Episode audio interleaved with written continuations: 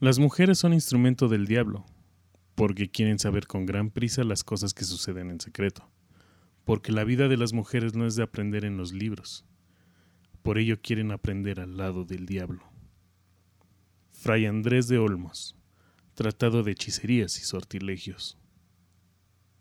Es momento de que entren a la zona oscura.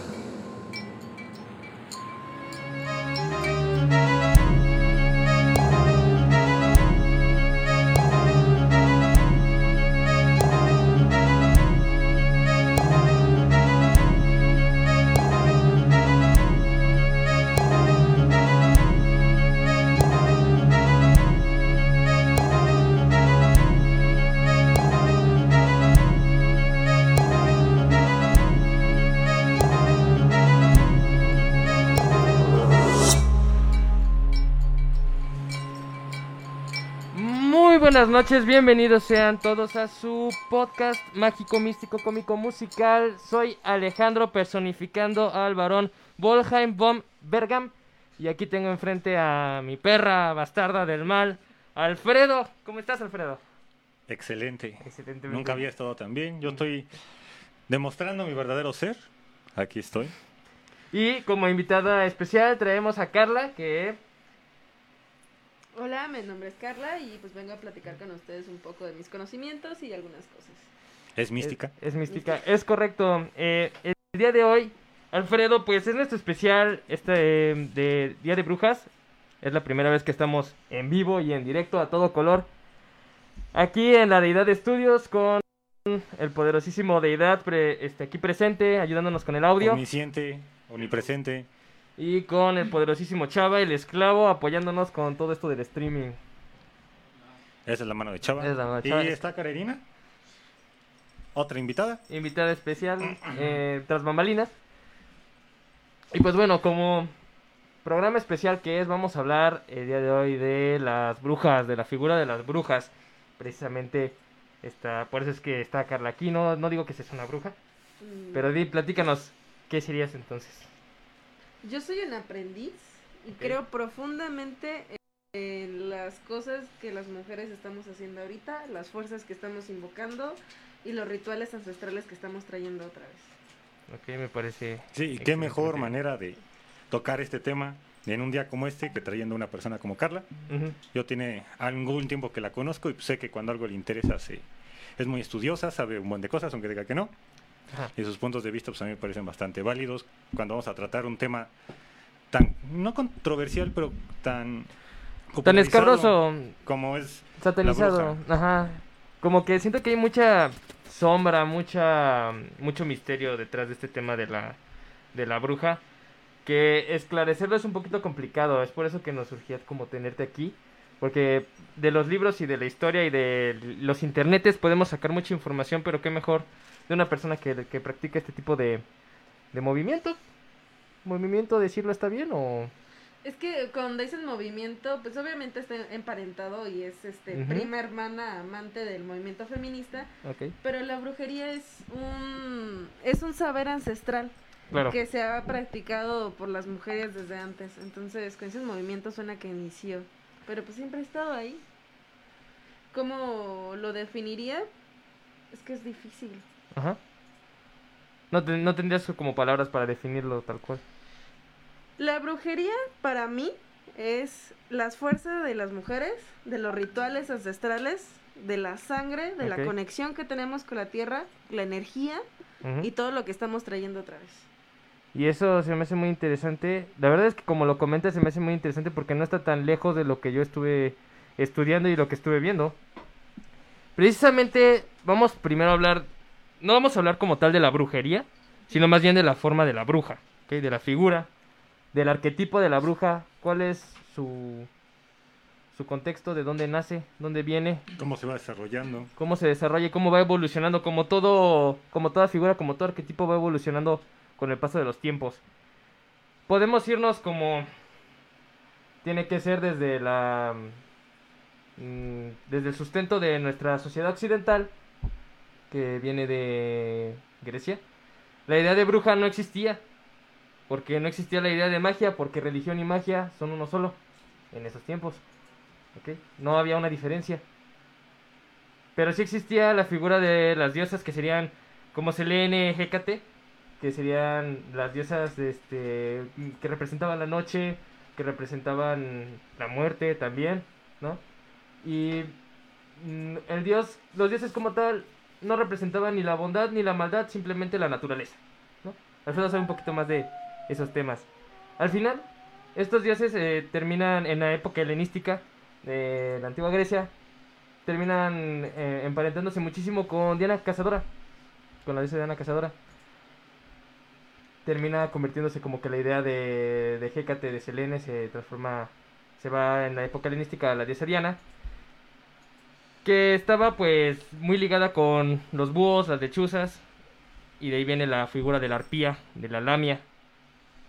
De hecho, si les puedo mencionar algo como dato cultural, actualmente, desde siempre nunca se ha dejado de adorar a las diosas, pero ahorita está resurgiendo muchísimo el culto a las diosas, que son Afrodita, que son Hécate, y también trabajar con estas deidades es parte de la brujería, es parte del arquetipo de las brujas que hasta el momento sigue. Claro, porque son sus inicios, por decirlo de alguna manera, es como donde lo podríamos llegar a rastrear.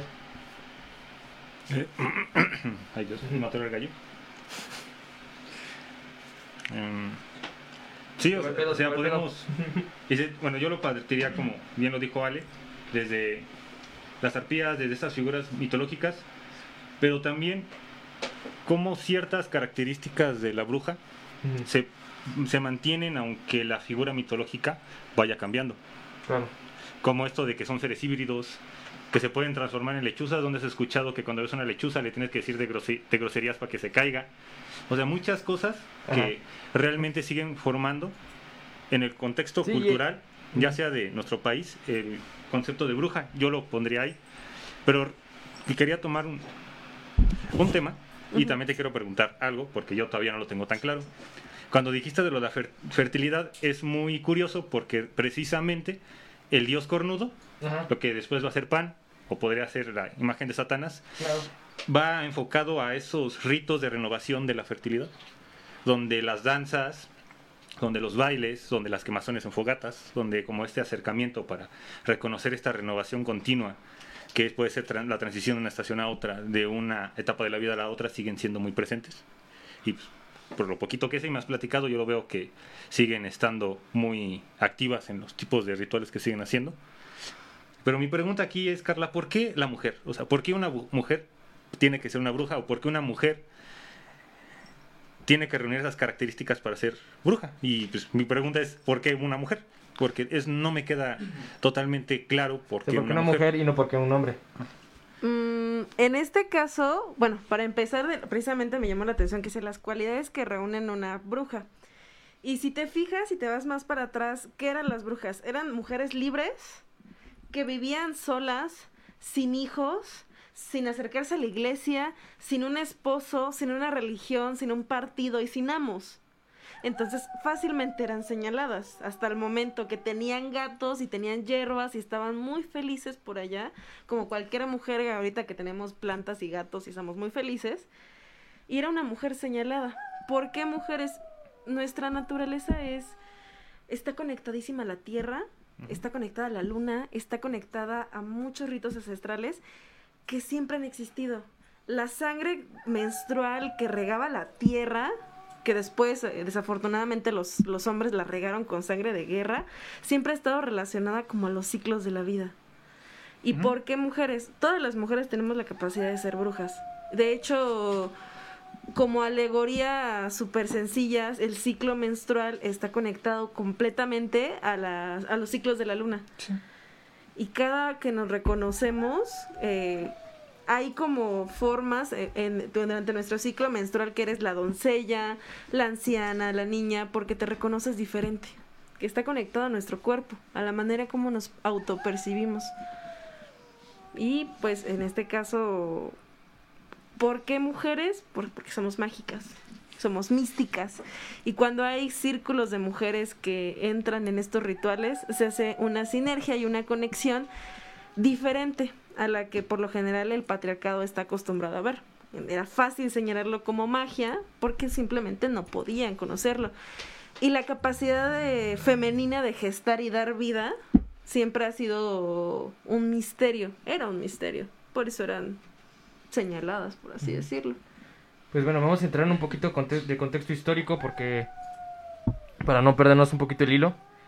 Eh, en estos, como ella, como, como Carla comenta, sí este, hubo como, vamos a decir, una satanización a este tipo de mujeres, vamos a decirles libres y las que tacharon de libertinas, ¿no? Eso fue en tiempos de nuestro queridísimo Inocencio VIII, Papa de Inocencio VIII del siglo XIII, si no me equivoco, declara, eh, estaban teniendo, había unos pleitos por ahí en el sur de Francia en esos tiempos, año, ¿qué será? En el año, lo tengo por aquí anotado, no, olvídenlo, no lo tengo anotado. Pero hubo unos tiempos por el siglo, por el, del siglo XIII, el siglo XV, concretamente en el siglo XV, cuando Inocencio VIII estaba en el poder, empezó a florecer un un, un, decir? una religión pagana que seguía este tipo de ritos en el sur de Francia. Evidentemente se estaban saliendo de este contexto religioso cristiano que, que, tenía controlado toda Europa. ¿okay? Empieza a haber inocencia que está perdiendo fieles, está perdiendo feligreses porque inclusive señores feudales se están uniendo a este nuevo a, esta nueva religión, ¿no? Este, estos nuevos movimientos paganos en los que precisamente honraban o adoraban al dios cabrío, al dios este al dios este macho cabrío, que sería una denominación de pan. Y pues no le parece. Y empieza a lanzar la primera cruzada contra estas personas al sur de, al sur de Francia. Que si no me equivoco, eh, fue en Cátaros, al sur de Francia, en Cátaros, se lanza esta, esta, esta cruzada y tratando de sofocar los ritos religiosos que se empezaron a, que empezaron a hacer este, paganos. Pero no, no tienen el apoyo de la gente, a la gente le vale madres, por decirlo de alguna manera. Dice, no, no es necesario. Entonces, ¿qué? Al norte de, eh, este, de Alemania empieza a haber también un, un movimientos también paganos, se empieza a extender como el fuego. Y lo que hace Inocencio es que nombra inquisidores, ¿okay? que significan que son aquellas personas que investigan, el santo investigador. Luego, dos inquisidores del sur de, del norte de Alemania, perdón, escriben el, el Malebus Maleficorum. Malefus Maleficarum. Malebus Maleficarum, que es el martillo de las brujas. Es la Biblia para el inquisidor, para acabar con las brujas. Evidentemente le inventaron hasta lo indecible a todas estas personas, y no nada más estas personas, porque al principio era como que en general, ¿no? No nada más la bruja como tal. Pero evidentemente, y si es algo, eran tiempos de machismo muy fuertes, no es que haya tan, tanta diferencia de eh. tiempos de ahorita hoy, pero esos tiempos era todavía más cabrón, ¿no? Entonces, eh, fíjate que esto me parece chistoso porque es correcto. Yo estaba leyendo del siglo III, estaba leyendo el Parcival de Wolfram von Exenbach y habla al principio en un, capítulo de cómo es la mujer ideal y cómo es la mujer que no es ideal. Entonces hablan que la mujer ideal es la recta, la virgen, la que sigue el camino de Dios y tal, tal, tal, ¿no? Y la que no es la que este, es libertina, no quiere tener hijos, no quiere atender a su marido, no quiere, no quiere estar atada a un hombre, pues. Eh, evidentemente en esos tiempos pues se veía mal, más que mal. Ahorita todavía en muchas partes de México se sigue viendo mal, pero ya es, hay más como libertad, ¿no? Entonces dice, bueno, vamos a aventar nuestro odio, porque en esos tiempos todavía habían estos discursos de odio los avientan sobre las mujeres y ahí es cuando son víctimas, por así decirlo, de estas de estas este de estas acusaciones horribles, ¿no? De que se robaban de se niños, los mataban, los descuartizaban, los hacían ungüentos, que con ese ungüento es chistoso, se decía que con el ungüento de los niños muertos los frotaban sobre maderas o escobas y con eso volaban. Y de ahí pues evidentemente la gente empezó a leer estas cosas y las empezó a ver y si lo dice la, la iglesia es cierto.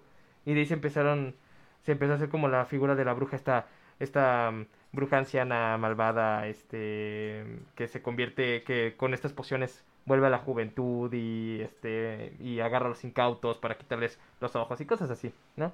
Y evidentemente con conocimientos del volar y todo eso, pues era muy fácil que te tacharan de bruja. ¿Qué opinas? Pues creo que tocaste el punto clave de cuando empezamos en la brujería, son estas mujeres sabias estas mujeres que ustedes conocen y que en México son muy conocidas, estas señoras que realmente saben de herbolaria, y que salen dentro del status quo de la pequeña caja que conocemos como realidad o la realidad que, te, que transitamos y estas señoras que salen de, del poder, estas mujeres que salen del poder y que por lo tanto son señaladas. ¿Por qué? Porque finalmente lo que buscaban era controlar a la población y tenerla bajo un... Un régimen de feligreses, por supuesto. Sí. Y en mi muy humilde opinión seguimos en lo mismo. Sí, claro, los métodos ya no son tan bárbaros como antes, pero hay cosas como muy todavía debajo de la mesa, por decirlo de una forma.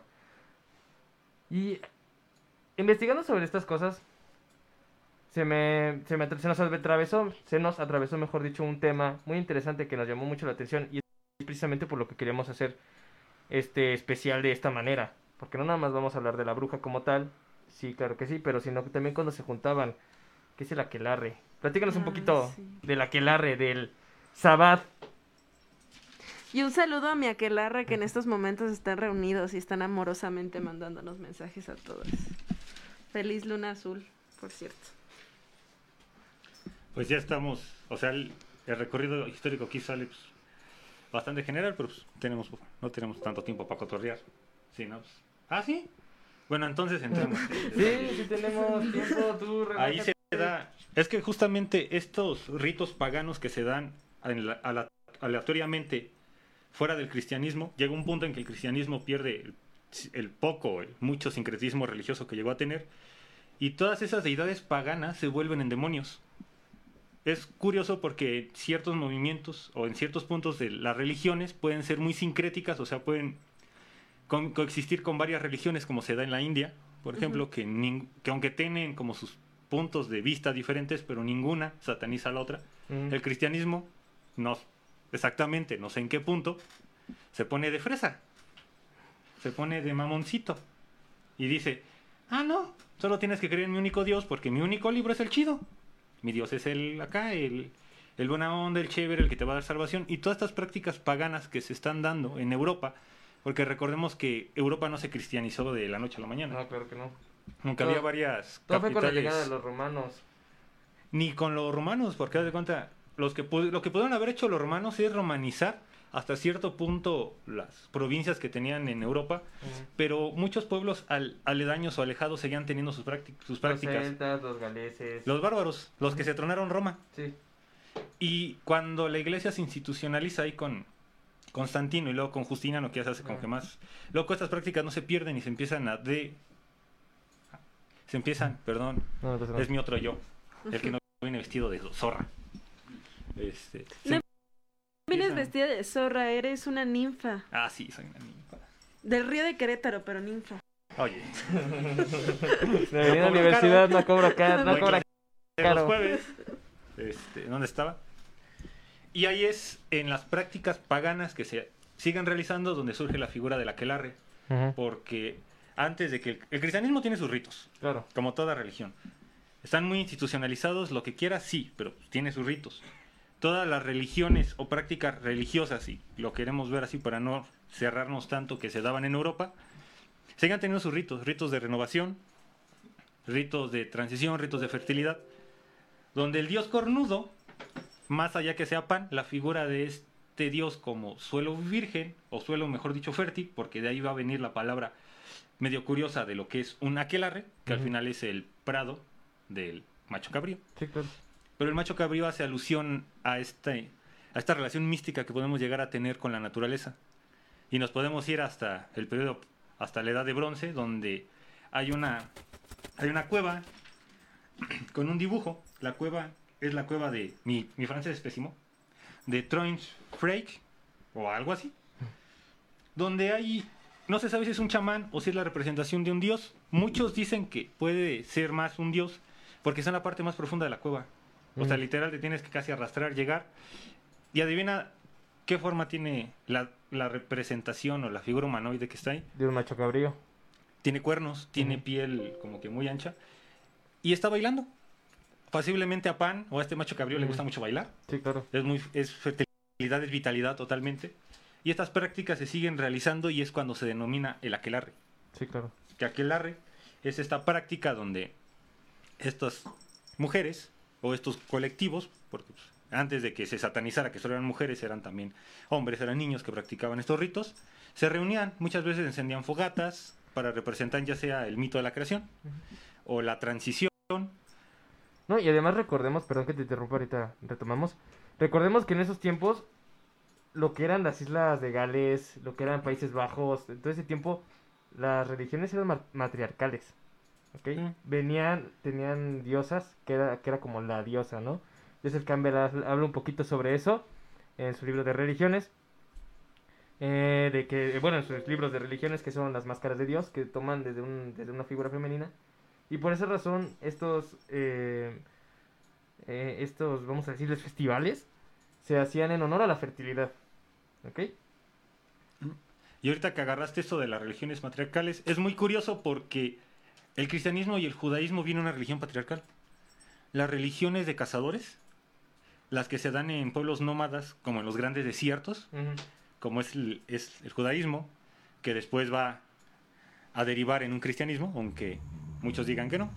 Es una Sí, claro. tiene sus propias prácticas, tiene su propio dogma, pero al final sigue teniendo un, un anclaje de tradición muy importante en el, en el judaísmo y el cristianismo.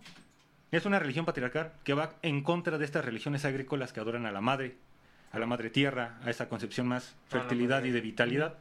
Porque incluso los calendarios con los que seguimos midiendo el tiempo están basados en el periodo lunar. 28 días entre 4 dan 7. ¿No, no te recuerda o nunca se han puesto a pensar por qué algún, algún ser agarró un palito y marcó 28 días? ¿Qué pasa cada 28 días? Pues precisamente es el...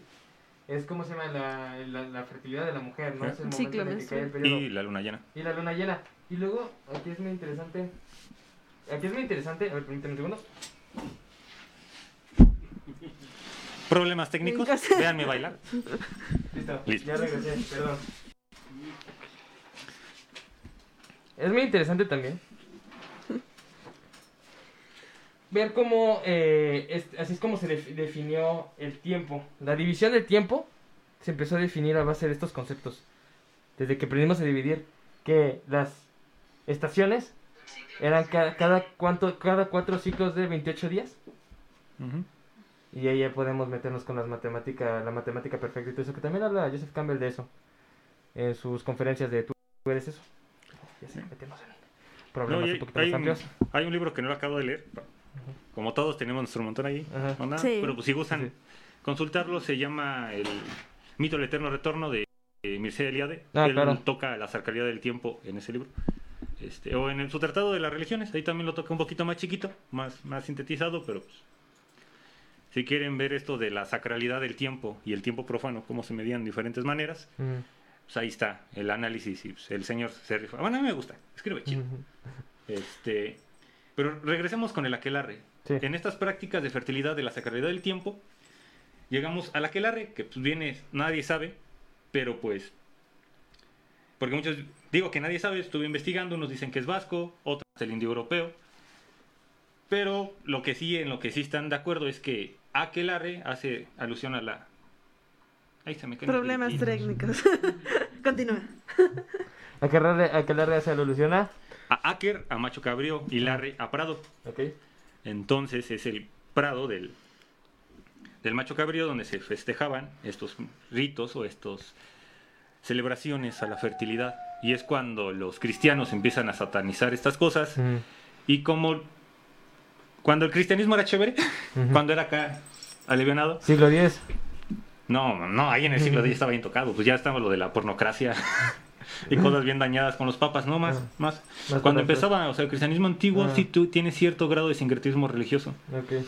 Y lo que permitió fue que permitió, perdón, pero ya se me ve el pedo, este, la preexistencia de la mitología, porque precisamente para ellos eran cuentos de hadas y el séquito de Cate, de estas mujeres que cruzan los cielos y así, viene de ahí y entonces ellos ocupan esas figuras mitológicas como posible justificación para satanizar a estos rituales porque al final estos dioses no son su dios. Y todo. Ah, sí, no, continúa. Y todo Dios que no es el Dios cristiano, si no es un demonio, es el diablo. Claro. Lo que me recuerda, ahorita que dijiste del, de Hécate que cruza los cielos, me recuerda precisamente al mito de la cacería salvaje. que es un mito que viene precisamente de estas religiones, pero es bien gracioso porque yo cuando lo conocí, conocí que este, que cuando yo conocí el mito, supone que la cacería, con, repito, cuando yo lo conocí eran, eran este, demonios cabalgando los cielos, ¿ok? Espectros cabalgando los cielos, representando pues evidentemente tempestad, peste. Me puse a investigar y no es así, eran mujeres a lomos de criaturas salvajes, jabalíes, caballos, perros, este... Vamos, este, hipopótamos hasta parece ser. Que cabalgaban literalmente en, el, en, los cielos en la noche, uh, comandados por Diana. Diana Cazadora, de ahí que era la, la cacería salvaje. Simplemente representaba el término de una cuando una guerra asolaba sobre un sobre una nación era el término de esa guerra y el inicio de una era de fertilidad Evidentemente, estuvo gracioso porque ahorita que lo mencionabas que la... Por eso dije siglo X, que, la, que el cristianismo era más permisivo, porque en ese tiempo la gente empezaba a creer en eso y lo que dijo el cristianismo en el, este, mm, en el canon episcopi, dice este señor Von Worms, que eso es mentira. Que el único Dios habido y por haber y que jamás ha existido es... Ya ve, ¿no? y que no hay otro más poderoso que el Señor y dejan de creer en eso. Entonces sofocan el mito de la cacería salvaje y cuando empiezan a volver a cuando empiezan a, florecer y a ser descubiertos otra vez estos estas religiones que no tienen nada que ver con el cristianismo vuelven a traer este mito de la cacería salvaje ahora sí como espectros en el cielo. Literalmente lo deforman pero lo vuelven a traer a la vida. Por decirlo de alguna manera a la mente de la de la, este, a la mente del, del pueblo y que las brujas vuelan con estos espectros en el cielo yendo a la quelarre precisamente. Y pues ya nada más como los cristianos en este tiempo, no sé por qué estaban tan... Bueno, puedo saber por qué estaban tan resentidos, ¿no? Pero... ¿Porque no tenían sexo suficiente? Yo no iba a decir esto, yo decía que los, porque los mataron a montones al principio. Ah. Pero... Podemos meternos ocupan en y todo ese pedo. También, es que ocupan también el término sabbat, porque pues ya para ellos los judíos ya eran como de, están aquí, pues váyanse. Y entonces pues, el sábado es el día sagrado para los, para el pueblo judío. Y entonces para ellos pues, retoman este término porque igual quieren empezar a satanizar esa, esa tradición religiosa. Porque adivina con qué empieza el sabbat. Con la aparición de la primera estrella en la noche. Justamente como empiezan los aquelarres. Que decirte que los aquelarres se pueden armar en cualquier hora del día. Y eso es algo que no está, eso es algo que no está muy, muy expuesto. Por ejemplo, la idea que yo tengo es que la que aquelarre empieza en la noche. No necesariamente pueden empezar en la noche y los aquelarres no... Esta idea institucional de, de los círculos son arquetipos. Cuando realmente tienes un grupo de mujeres que se conecta, que somos todas las mujeres, nos conectamos, pero hay algún grupo en especial de mujeres poderosas, casi siempre por naturaleza nos juntamos en círculos para compartir nuestros saberes, para estar en círculo de manera horizontal y compartirlo. Y cuando hay esto que comentan de que hay baile, hay comida, hay fertilidad, hay tierra, es porque está mucho nuestra naturaleza. Independientemente de todo, los aquelarres pueden ser en cualquier momento del de día. Lo que me recuerda a las. ¿Cómo se llaman las. ¿Cómo se llaman las carpas rojas? que, las, carpas rojas. que las indias se sentaban todas. Y es una manera horrible de decirlo, pero. La, los indígenas, las indígenas americanas se sentaban en sus carpas, se sentaban en sus carpas adentro, todas sentadas en círculos, se llamaban rojas, porque es muy gracioso, y corrígeme si me equivoco, que las que este un grupo de mujeres, digamos que tienen como un reloj biológico que se... Se va sincronizando. Se va sincronizando y todas tienen la... Digamos, todas tienen el periodo eh, casi al mismo tiempo. Y de ahí viene el nombre de la carpa roja. Y eso es más o menos lo que comentas, lo que me recordó mucho también eran momentos de fertilidad, de sanación, de, de estar juntas, en lo que los hombres salían a cazar, todas las mujeres estaban cuidando, cuidando de todos los niños dentro de la carpa roja. Pues de hecho lo comentas como si hubiera dejado de pasar, pero las carpas rojas todavía existen. Y se siguen eh, organizando y como lo dices, realmente hay, hay fundamentos científicos, pero cuando las mujeres nos empezamos a juntar en, círculos, en grupos, como lo estamos haciendo en la, en la actualidad, la, los ciclos menstruales se van este, sincronizando y son momentos de poder porque sentimos lo mismo. Y estos ciclos que se van cuando eres sabia, cuando eres una doncella, cuando eres una bruja, se van sintiendo similares. A ver, yo tengo una pregunta rápida. Y esta sí, se me, sí me hace mucho ruido. Y no he encontrado una respuesta que me satisfaga. ¿Por qué la representación de la bruja, desde la europea hasta la, desde la europea que es una señora anciana eh, tapada hasta acá con ojos malévolos y de la americana que es una vieja este, de manos largas, nariz puntiaguda y una verruga de, pi- de piel verde, que sé de dónde salió ese estereotipo que es de la bruja del este de, del mago de Oz. Pero, ¿por qué ver a la bruja como una señora vieja y fea? Es, es que en realidad de fea, el- la fealdad es un Sí, concepto... es un concepto, pero, o sea, ahorita estando en términos así como duros, ¿por qué una anciana así? Porque es una anciana sabia, es una mujer sabia, es una mujer que transita fuera de los límites del patriarcado, transita fuera de su poder, es una señora que tiene conocimientos en herbolaria. Entonces podemos decir que es una caricatura horrible nada más para... Es una ah, caricatura horrible que han hecho para satanizar a nuestras mujeres sabias, a nuestras chamanas, a nuestras mujeres que realmente iniciaban todos estos ritos de fertilidad. Y qué mejor manera de seguir controlando a la población que jamás dejar que se acerquen a las personas que tienen conocimientos diferentes. Me parece una respuesta bastante acertada. ¿Tú qué opinas, Alfredo? Comparto, igual. Porque de hecho, ahorita que estaba mencionando eso de la vejez como un momento de sabiduría, me acordé, hay un diálogo de Platón que se llama el Parménides, donde Parménides viejito empieza a pendejar a Sócrates, bien cagado. Porque le dice, nada, a ver, morro. Y el Sócrates, no, nada, estás bien, güey. Es así, así, así, así. Y ya cuando el pinche Sócrates no sabe qué hacer, avienta a un güey que se llama Aristóteles, ten, güey, vas. Aristóteles dice, ¿yo por qué? Pero precisamente este, este saber, o sea, el anciano, el anciano que ya es como más reflexivo, que ya tiene un conocimiento más profundo de lo que podría tener de joven, se me hace muy acertado pues, que lo quieran como descalificar, como poniéndolo como un monstruo. ¿Tú dirías que es un monstruo? ¿Una aberración?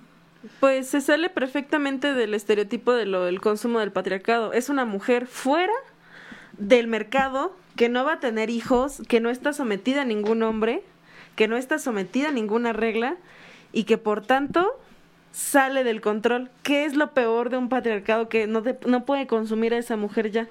E inicia el resto de las mujeres a... ¿Cómo decirlo? E inicia el resto de las mujeres jóvenes a no ser parte de este consumo. ¿Qué es la peor aberración que puede pasar en estos momentos? Una mujer así, una mujer sabia, una mujer fuera del poder. Yo siento que de ahí viene este estereotipo de mujeres Ajá. viejas así. Sí, y yo no nada más lo veo también de la parte de, la, de las mujeres viejas. Yo siento de que cualquier persona. ¿sabes? O sea, en específico, sí, la mujer. Pero en particular también ven mucho... eh, también hay mucho... Que todos estemos en el huacal. ¿Me Explico, no nada más la mujer. Que todos estemos en el huacal. Porque al estigma actual no le conviene que empecemos a ver las cosas de manera diferente ni que las mujeres empiecen y también digamos que nos empecemos que empecemos a pensar diferente sobre todo yo lo veo desde un punto de vista consumista pero ya nos estamos alejando un poquito del tema entonces vamos a abrir la caja de comentarios porque como recordamos estamos en live y queremos escuchar lo que las personas nos tienen que decir y a ver denme un segundo ahí les voy Procederé a hacerles una SMR en lo que me como un cheto. Está Sí, perfecto. En lo que abrimos los comentarios. Ay, caray. No me parecen. Yo voy a tomar agüita para que vean mi bilet. Si quisiera hacer un, un close-up, Incluso a su. esto, esto es una maravilla, tiene sombras, tiene brillos, tiene una profundidad en su mirada. Por favor, quítate los lentes y muestra las, las pestañas hacia abajo. Esta es una masculinidad fuerte, es una masculinidad con brillos. Su cabello tiene brillos, o sea... Yo no- soy brillo. Ella el brillo, o sea... Transitar fuera de la caja es... ¿Cómo se siente transitar fuera de la caja? Ah, pues. No sentí nada, está chido. ¿Te sientes maravillosa? Me siento, me siento yo. Ah, ¿Qué más puedo decir? Ah, ah. Ajá. Chava quiere que enseñe mi tatuaje. Espero que su esposa no se enoje por las proposiciones que me hizo unos momentos antes de iniciar la grabación. Listo. Te enseñé a pararte para que se vea todo lo que... ¿Qué tal la silla, Catán? Espera. Madre, mírame. Y llénate de orgullo. Doctora Nettel. Doctora Nettel, así voy a llegar a mi titulación. No, pero completo, para que vean así que es, es todo el nombre que seguía con las, las cerezas. Listo, volvamos al tema, la seriedad. Como iba favor. diciendo, yo acepté venir a este programa porque él aceptó vestirse. A huevo, como tiene que ser. Mira, tengo De hecho, yo había aceptado antes de invitarte. comentarios. Eso no sabía. Ok. Desde la esperancita, desde la estancita. Ah, de la estancita. Ah, ya me mamá. Ok, vamos a verlos. Saludos, nos saluda Edith Gohan, que es Yadira, una gran amiga. Dice Alfredo, mi hermana pide que muestre su disfraz completo, ya lo hizo. Gócenme, Gócenlo, por que mi favor. belleza es efímera. Eres muy bonita, felicidades, dice Mario Olvera. Mario Ah, Olvera. tía. Haciendo, sacando los genes familiares. Tengo unas piernotas. María Guadalupe dice, saludos desde la estancia, creo que es tu mami. Mamá, te quiero. Saludos a España. Saludos a España, Álvaro Mao, que nunca, nunca se pierde un capítulo. Muchísimas gracias, hermano. Gracias por Muchísimas gracias, tío. Sois la hostia, joder. que nuestras es la pen... parte donde sacas tu OnlyFans para que... Ah, sí, voy a tener mi OnlyFans. Voy a subir fotos de mis pies y otras cosas extrañas. Ya ven cómo soy. Clic aquí arriba. Clic. Aquí arriba en la esquina. Oye, amigo, ¿te sientes solo? ¿Estás viendo porno solo? es la parte que dice son patas. Son, ya dije que son patas. Ah, perdón. Son mis Patas. piececitos. ¿Quién más nos está viendo? Agarra eso, agárralo, agárralo, agárralo. Es tu OnlyFans, agárralo, es tu OnlyFans. No, Pues tienes que ponerlo aquí. Sí, muéstralo, que o sea, hazla... No es prostitución, sí. No es prostitución. No, para nada, porque Para lo nada. hace Es libre. el neoliberalismo. Estoy capitalizando con mi cuerpo. Y él tiene todo el maldito derecho. Exacto. Pues bueno, Ay, mis pies. yo creo que es hora de pasar Al cuento. al cuento. Porque todos sabemos, o los que no saben, los que son nuevos y acaban de llegar, La Zona Oscura es un podcast donde vamos a comentar de las figuras del terror, el terror en sí, y evidentemente esto, todos estos temas escabrosos. Y además vamos a contar un cuento, ¿ok? Un cuento extraño, de probablemente de un de un este autor que has escuchado hablar o ni siquiera has escuchado hablar y evidentemente un cuento lo primero que buscamos es que sea extraño que sea poco conocido para poder compartirlo con ustedes porque la idea es eh, explayar la literatura hasta donde podamos ¿no? Sí, y el autor pues, es el mismo que escribe Dr. Jekyll y Mr. Hyde. Este, Stevenson. Sí, exacto. El buen Stevenson tiene un relato de una bruja, pero aquí la bruja ya es esposa de Satán. Ya pues, el cristianismo triunfó, Mm. las casó, las mató, las quemó. Me quemó mi Giordano Bruno. Ya es la gran señora. Ya es una señora buchona casada con. Sí, sí, ya pues. Bueno, dejemos el cristianismo de lado. Este. Y pues el cuento es Janet la torcida. De. hablando precisamente de este este perdón de este estereotipo de la de la bruja anciana fea y así Sí, que, pues, de la caricatura horrible de la que hablábamos que es la que permea la literatura. Porque pues, también más adelante vamos a hacer menciones honoríficas de relatos que leímos, leímos pero no pusimos pues, por extensión o cosas así. Pero ahora pues vamos con Stevenson a escuchar este cuentito titulado. Janet la torcida Y no torcida de torcida. ¿eh?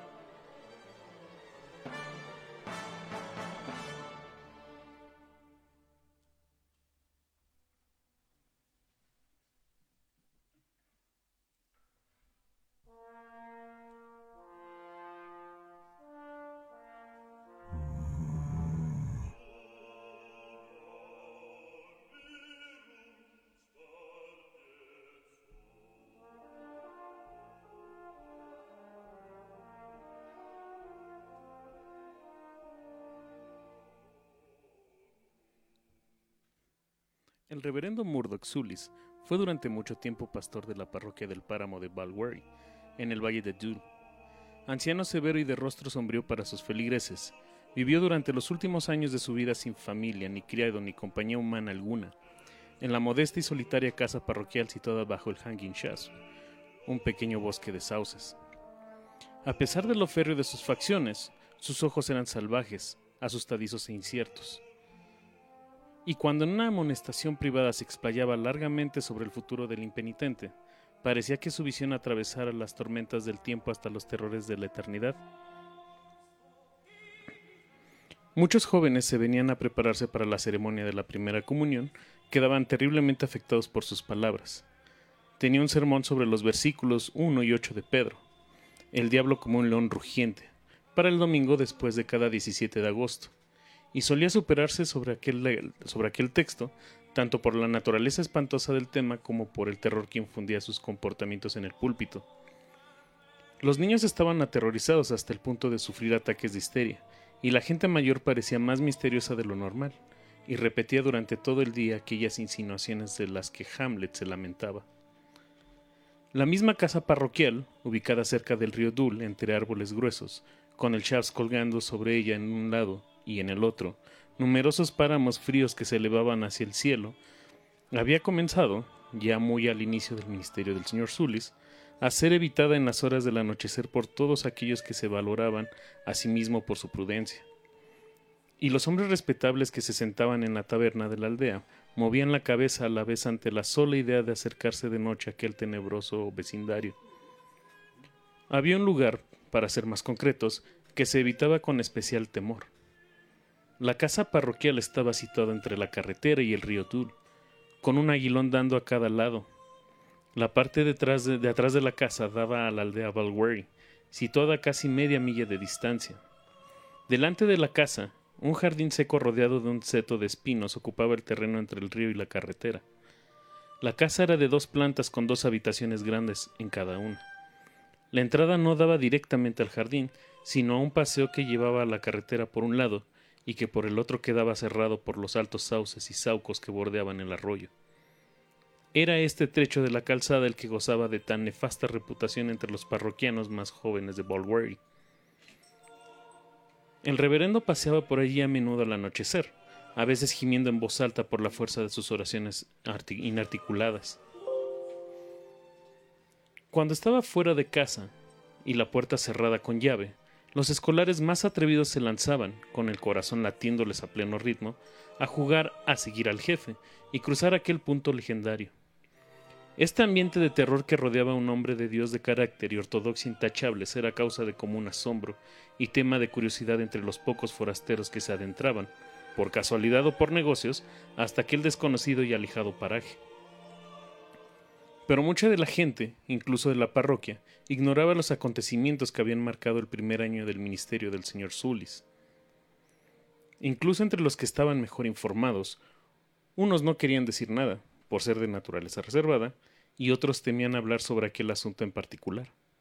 De vez en cuando algunos de los mayores, envalentonado por su tercer trago, recordaba el origen de las, de las extrañas miradas y la vida solitaria del reverendo.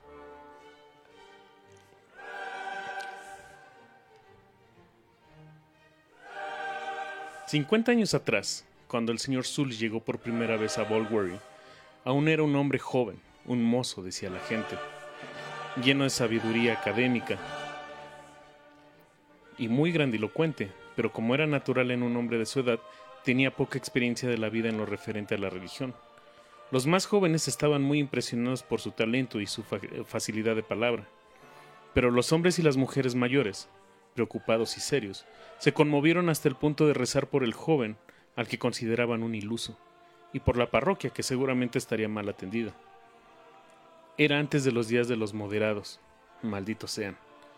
Pero las cosas malas son como las buenas, ambas vienen poco a poco y en pequeñas cantidades. Incluso entonces había gente que decía que el Señor había abandonado a los profesores de la universidad a sus propios recursos y que los jóvenes que fueron a estudiar con ellos habrían salido ganando sentados en una turbera, como sus antepasados durante la persecución, con una Biblia bajo el brazo y un espíritu de oración en el corazón. No cabía duda alguna de que el señor Zulis había estado en la universidad demasiado tiempo. Era meticuloso y se preocupaba por muchas cosas, salvo por la más importante. Tenía una gran cantidad de libros, más de los que se había visto jamás en todo aquel presbiterio. Y harto trabajo le costó al porteador porque estuvieron a punto de ahogarse en el pantano del diablo, situados entre su destino y Calmer Kirley. Eran libros de teología, sin duda, o así los llamaban. Pero la gente seria era, pero la gente seria era de la opinión de que no hacía falta tantos, sobre todo cuando toda la palabra de Dios en su conjunto cabría en la punta de una manta escocesa. Además, el reverendo se pasaba la mitad del día y la mitad de la noche sentado, escribiendo nada menos, lo cual era poco decente. Al principio temían que leyera sus sermones. Después resultó que estaba escribiendo un libro, lo que con toda seguridad no era conveniente para alguien tan joven y con escasa experiencia. De todas formas, le convenía conseguir una mujer mayor y decente que cuidara de la casa parroquial y que se encargara de sus espartanas comidas. Le recomendaron una vieja mala reputación. Janet McClure la llamaban, y le dejaron obrar por cuenta hasta que convenció por sí mismo. Muchos le aconsejaron lo contrario, porque la, buena gente de Bulwery tenía más que sospechas de Janet. Tiempo atrás había tenido un hijo con un soldado y se había apartado de la sociedad durante casi 30 años. Los niños la habían visto hablando sola en Case Loan al atardecer, un lugar y una hora extraños para una mujer temerosa del Señor. Sin embargo, fue un terrateniente quien reconoció a Janet desde un principio en aquellos días. El reverendo habría hecho cualquier cosa para complacer al terrateniente. Cuando la gente le comentó que Janet estaba poseída por el demonio, le pareció un rumor sin fundamento. Cuando le citaron la Biblia y la bruja de Endor, trató de convencerles enfáticamente de que aquellos días ya no existían y de que el demonio estaba misericordiosamente comedido.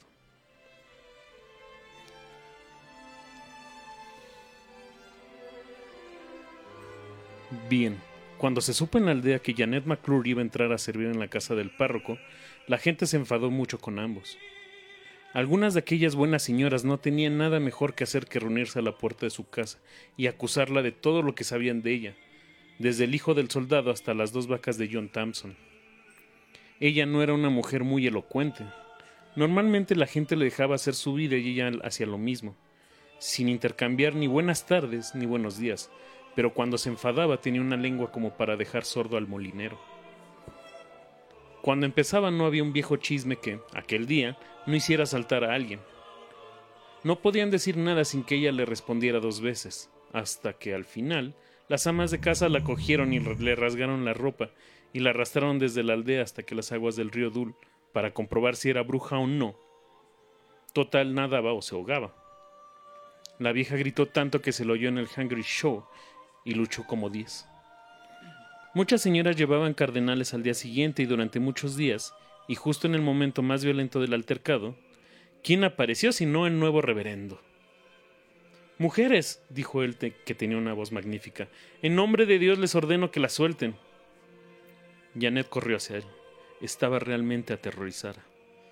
Se le abrazó y le rogó en nombre de Dios que la salvara de las chismosas. Ellas, por su parte, le dijeron todo lo que sabían de ella y quizás más de lo que sabían.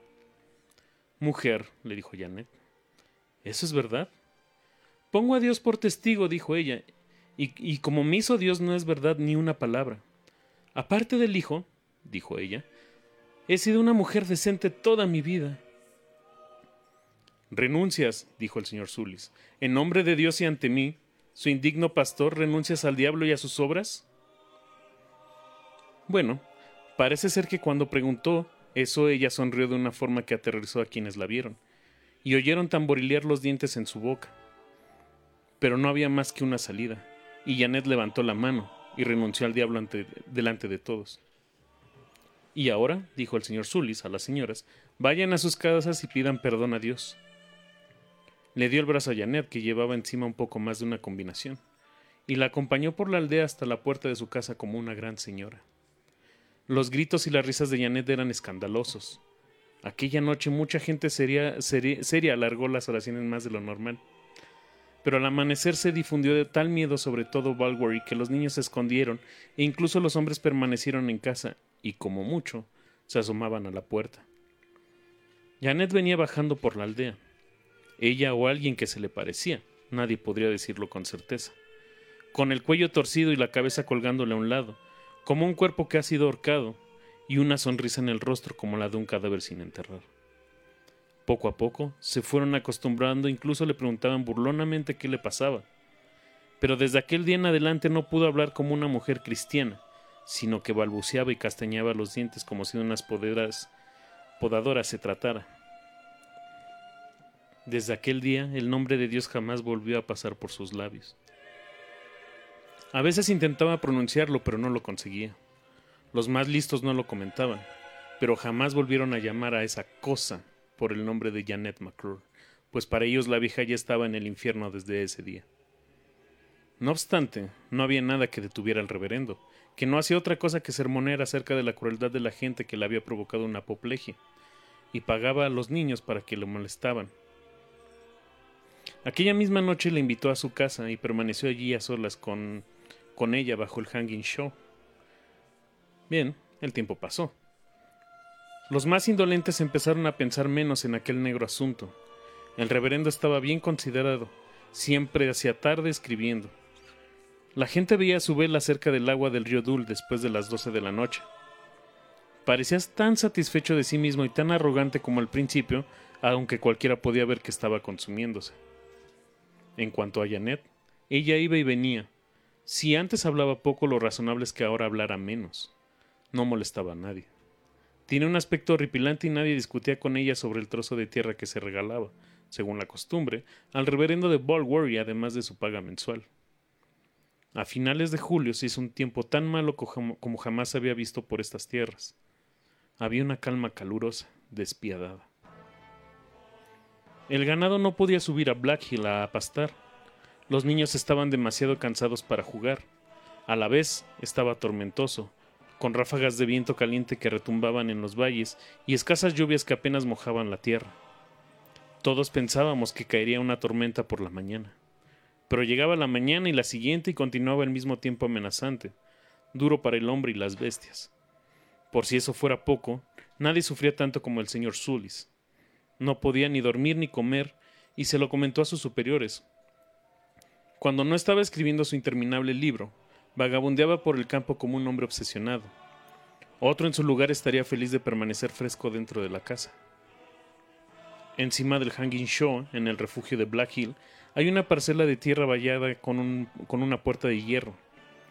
Al parecer, en los viejos tiempos fue el, el cementerio de Balwery, consagrado por los papistas antes de que se hiciera la luz bendita sobre el reino.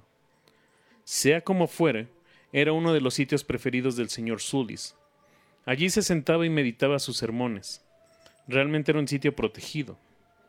Un día, cuando subía la colina de Black Hill por el lado oeste, vio primero dos, luego cuatro, y finalmente siete cornejas negras volando en círculo sobre el viejo cementerio. Volaban bajo, pesadamente, chillándose las unas a las otras. Al señor Zulis le pareció claro que algo las había apartado de su rutina cotidiana.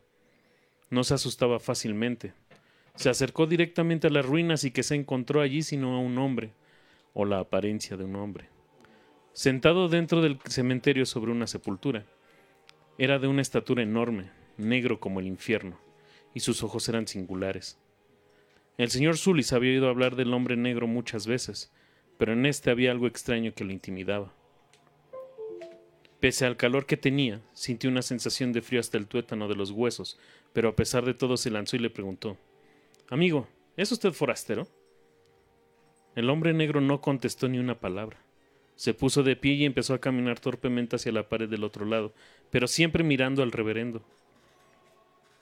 Este aguantó la mirada hasta que de pronto el hombre negro salió, de la tapia y corrió al abrigo de los árboles.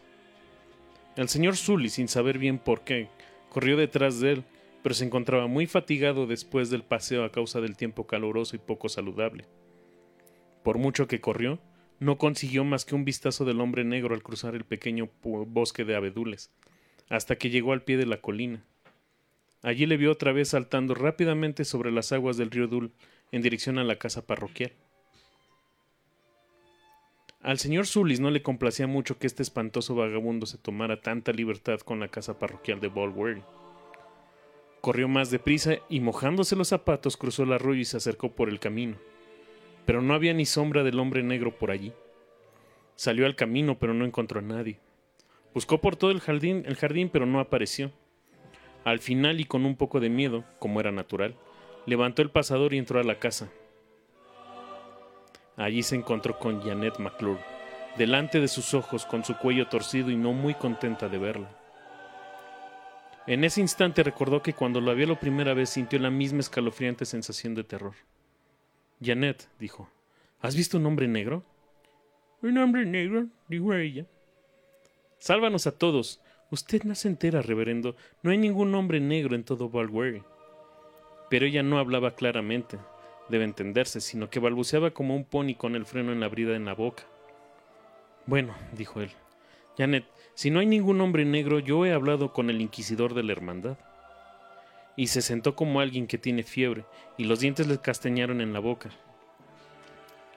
Caray, dijo ella. Debería darle vergüenza, reverendo, dijo dándole un poco de coñac que tenía siempre a mano. Entonces el señor Sulis entró en su estudio, rodeado de todos sus libros. Era una habitación larga, baja y oscura. Mortíferamente fría en invierno y no especialmente seca ni en la época más calurosa del verano, porque la casa está situada cerca del arroyo. Se sentó y pensó en todo lo que había ocurrido desde su llegada a Valwery. Y en su hogar y en los días en los que era un crío y correteaba alegremente por las colinas, y aquel hombre negro corría por su cabeza como el estribillo de una canción. Cuanto más pensaba, más lo hacía en el hombre negro, Intentó rezar, pero las palabras no le venían. Dice que intentó escribir en su libro, pero tampoco lo consiguió. Había momentos en los que pensaba que el hombre negro estaba a su lado y un sudor frío le cubría como el agua recién sacada del pozo. En otros momentos volvía en sí como un bebé recién bautizado y no pensaba en nada. Como resultado, se fue a la ventana y miró con enfado el agua del río Dul. En la proximidad de las casas de los árboles son muy espesos y el agua profunda y negra, Allí estaba Janet, lavando la ropa con las enaguas remangadas. Estaba de espaldas y el reverendo, por su parte, apenas sabía lo que miraba. De pronto ella se dio la vuelta y le mostró el rostro. El señor Sully sintió la misma sensación de terror que había sentido dos veces aquel mismo día, y se acordó de lo que decía la gente, que Janet estaba muerta hace tiempo, y lo que veía era un fantasma de barro frío. Se apartó un poco y la miró detenidamente. Ella pisaba la ropa coturreando para sí misma. Caramba, que Dios nos libre. La suya era una cara espantosa. A veces ella cantaba más fuerte, pero no había hombre ni mujer que pudiera entender la letra de su canción. A veces miraba hacia abajo con la cabeza torcida, pero donde ella miraba no había nada. Una sensación escalofriante recorrió el cuerpo del reverendo. Fue un aviso del cielo.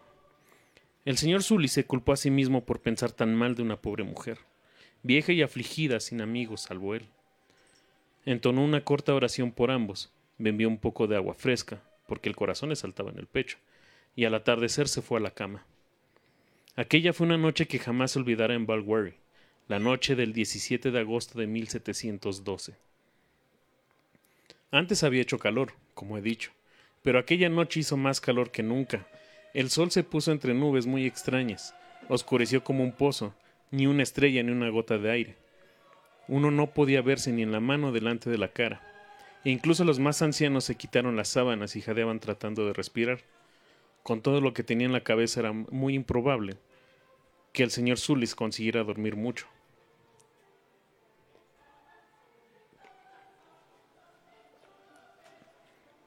Daba vueltas en la cama, limpia y fresca cuando se acostó, pero ahora le quemaba hasta los huesos. A ratos dormía y a ratos despertaba. Unas veces oía el reloj dar las horas durante la noche y otras a un perro aullar en el páramo como si hubiera muerto alguien. A veces le parecía oír fantasmas chismorreando en su oído y otras veces veía lucecillas en la habitación.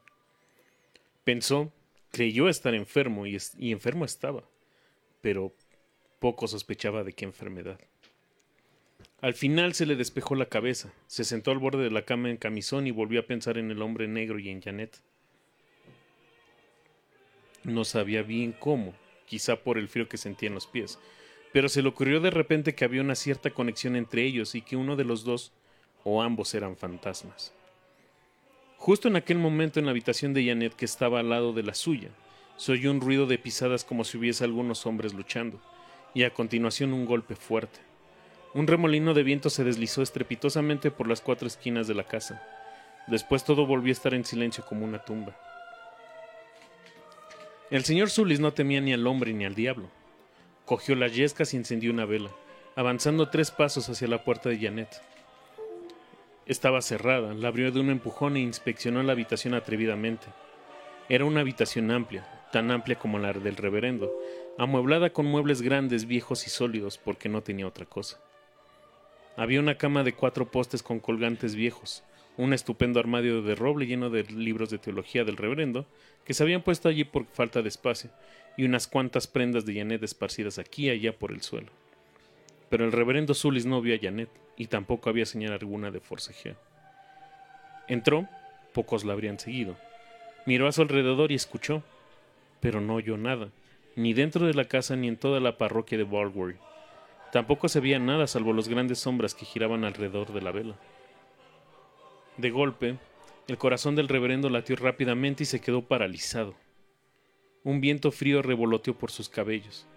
Qué visión más deprimente para los ojos del pobre hombre. Vio a Janet colgada de un clavo al lado del viejo armario de roble. La cabeza aún reposaba sobre el hombre. Tenía los ojos cerrados, la lengua salía por la boca y los zapatos se encontraban a una altura de dos pies sobre el suelo. Que Dios nos perdone a todos, pensó el señor Zulis. La pobre Janet está muerta. Dio un paso hacia el cuerpo y entonces el corazón le saltó de nuevo en el pecho. ¿Qué hechizo haría pensar a un hombre que Janet podía estar colgada de un solo clavo y por un solo hilo de estambre de los que sirven para remendar medias?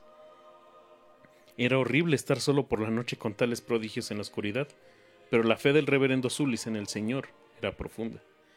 Dio la vuelta y salió de aquella habitación cerrando la puerta con la llave tras él. Paso a paso bajó las escaleras pesadamente, como el plomo, y puso la vela sobre la mesa que había al pie de la escalera. No podía rezar, no podía pensar. Estaba empapado en un sudor frío y no oía nada salvo el pálpito de su propio corazón. Es posible que permaneciera allí una hora o quizá dos. No se dio cuenta, cuando de pronto escuchó una risa. Una conmoción extraña arribaba. Se oían pasos ir y venir por la habitación donde estaba el cuerpo colgado. Entonces la puerta se abrió, aunque él recordaba claramente que la había cerrado con llave. Después sintió pisadas en el rellano, y le pareció ver el cuerpo asomado a la barandilla mirando hacia abajo donde él se encontraba. Cogió la vela de nuevo, porque no podía prescindir de la luz, y tan sigilosamente como pudo salió directamente de la casa y fue hasta la otra punta del sendero. Aún estaba completamente oscuro. La llama de la vela ardía tranquila y transparentemente como en una habitación cuando la puso sobre la tierra. Nada se movía salvo el agua del río Dun, susurrando y murmurando valle abajo, y aquellos atroces pasos que la bajaban lentamente por las escaleras dentro de la casa. Él conocía los pasos perfectamente. Eran de Janet, y con cada paso que se le acercaba poco a poco, el frío aumentaba en sus entrañas. Encomendó su alma al Creador. Oh Señor, dijo, Dame fuerza para luchar esta noche contra el poder del mal.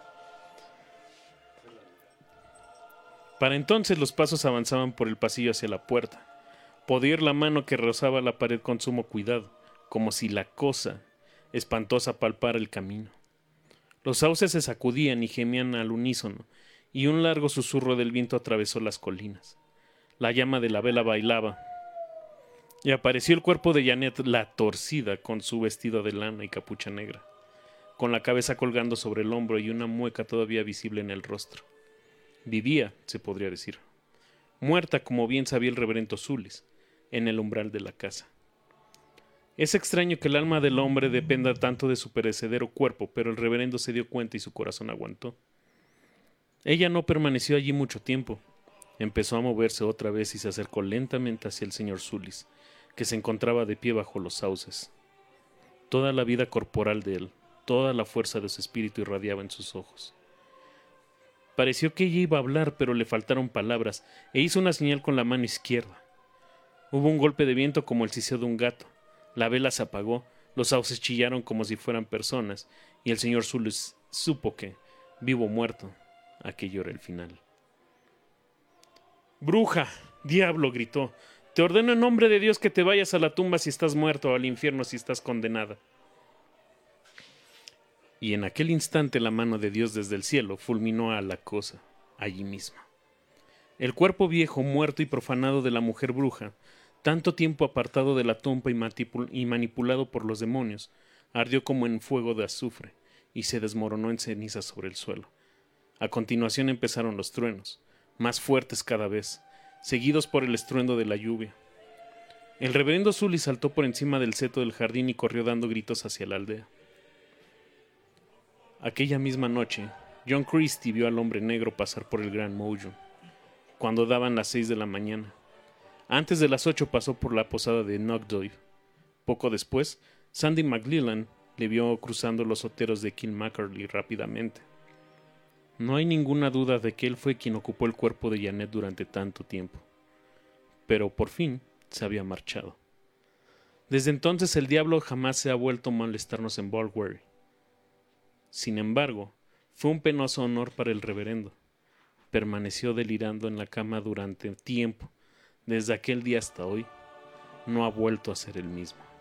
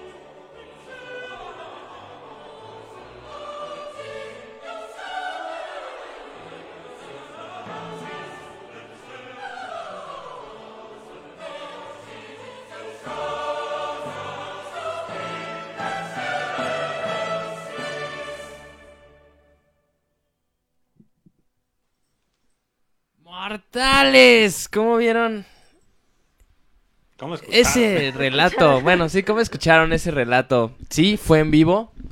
Toda la noche de hoy es en vivo. ¿En vivo?